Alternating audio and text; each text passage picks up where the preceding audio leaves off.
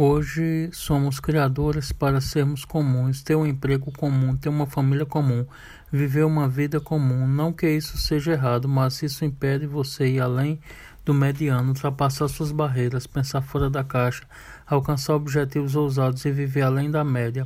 Quantos jovens almejam ter grandes carreiras, terem boas condições de ajudar suas famílias, fazer a diferença na vida das pessoas ou até serem milionários? Somos uma das primeiras gerações que tem à disposição toda a informação do mundo na palma da sua mão. Temos acesso a praticamente todos os livros escritos no mundo, a quase todas as habilidades já ensinadas. Cada jovem como você é criado para seguir uma caminhada comum. Este livro vai te mostrar que você pode construir seu próprio propósito.